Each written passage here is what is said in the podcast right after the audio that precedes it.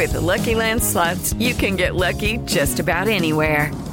This is your captain speaking. Uh, we've got clear runway and the weather's fine, but we're just going to circle up here a while and uh, get lucky. No, no, nothing like that. It's just these cash prizes add up quick. So I suggest you sit back, keep your tray table upright, and start getting lucky. Play for free at LuckyLandSlots.com. Are you feeling lucky? No purchase necessary. Void where prohibited by law. 18 plus terms and conditions apply. See website for details. Así sucede con Carlos Martín Huerta Macías. En este podcast recibirás la información más relevante. Un servicio de Asir Noticias. Media semana llegó la colaboración del señor Héctor Sánchez y sus innovaciones, hoy 100% deportivas. Mi querido Héctor, ¿cómo estás? Un gran gusto aquí eh, estar contigo este miércoles de innovaciones. A ver, ¿qué traes hoy? Pues tú sabes que ha estado la polémica del Estadio Azteca, ahora con lo del Mundial 2026, la remodelación, pero vamos a hablar un poquito antes de entrar en tema del Estadio Azteca, cómo es la innovación en los, en los estadios de otras partes del mundo. Simplemente... Estados Unidos. Estados Unidos o lo que viene en Qatar. Y lo de Qatar está impresionante. ¿Cómo ves? O sea, impresionante. Ahí está impresionante las innovaciones, el aire acondicionado, cómo enfrían el estadio dos horas antes del partido para que los aficionados estén cómodos, cómodos, disfrutando verdaderamente el partido, el cómo llegan al estadio, el cómo disfrutan, el cómo pernoctan en el... sí, porque hay habitaciones en, el estadio. En los estadios el, el, sistema de transporte, la comodidad en las butacas, todo eso tiene que ver en, en, la comunidad de un estadio. Simplemente el estadio de ATT de los Vaqueros de Dallas, el monitor o cómo le podríamos llamar. La pantalla. La pantalla de, transmisión del, del, estadio, pues es todo, todo, desde cualquier parte de, del estadio tú puedes ver la repetición de una jugada. O simplemente el estadio Sapporo de Japón, en donde cuando en la mañana hay un partido de fútbol, en la tarde puede haber un partido de béisbol y también pueden cambiar la cancha para poder tener un partido de rugby. ¿Cuál es el reto de los estadios? El, desde luego la comodidad, eh, el que tú puedas disfrutar cualquier deporte en la mañana, en la tarde, en la noche.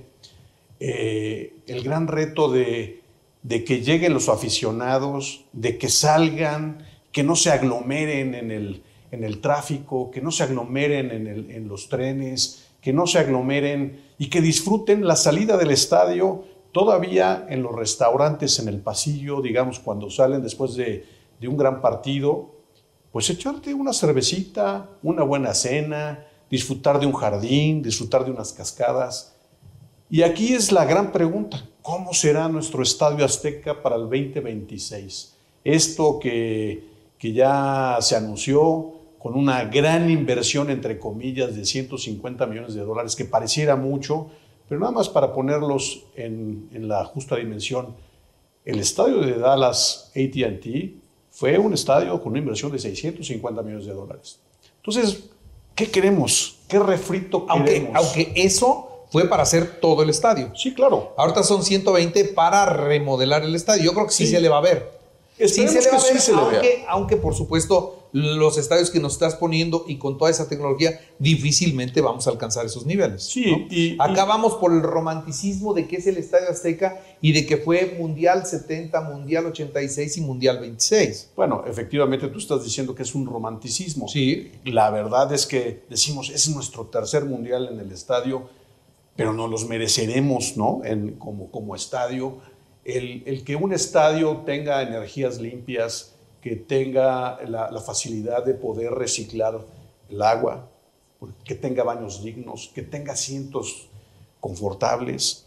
Eh, pero no nada más eso, o sea, ¿cómo van a llegar los aficionados del Estadio Azteca a, disfrutar el, partido? ¿no? El, cómo salen, en cómo entran.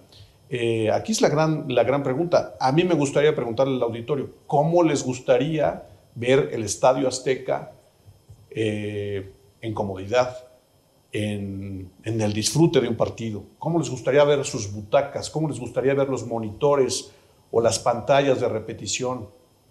El disfrutar una buena cerveza, un buen baño, el cómo te vas a estacionar. Aquí lo, lanzamos al, al, auditorio a ver cómo les gustaría ver el Estadio Azteca para el 2026, tomando en cuenta el gran reto de todos estos estadios que nosotros estamos comentando, de Japón, de Singapur, de Ahorita los de, de Qatar. Los de Qatar. Los de Qatar, simplemente el de Qatar, la energía renovable, el, para poder iluminar, para poder enfriar eh, el estadio a unas temperaturas de 46 grados centígrados, ahorita que va a ser el Mundial, yo creo que es un gran reto. Y para el Estadio Azteca, en, el lugar donde está, en el lugar donde está ubicado para poder llegar eh, muy cerca del periférico y de Tlalpan, pues ahí les dejo la pregunta. ¿Cómo ves, Carlos? ¿Cómo les gustaría tener el Azteca? ¿Cómo les gustaría tener el Azteca? ¿Ya traes novedades o no? ¿Del Azteca? Azteca. Bueno, sí. Eh, novedades, entre comillas, le podríamos llamar que va a tener un centro comercial, que va a tener un hotel, que va a tener eh, esa captación de agua. La verdad es que sí, son innovaciones que le quieren meter al Estadio Azteca, pero en comparación de lo que vemos en el mundo, yo no sé qué tan corta se vaya a quedar esta renovación. Muy bien. Mi querido Héctor, muchas gracias. Buen miércoles. Así sucede con Carlos Martín Huerta Macías. La información más relevante, ahora en podcast. Sigue disfrutando de iHeartRadio.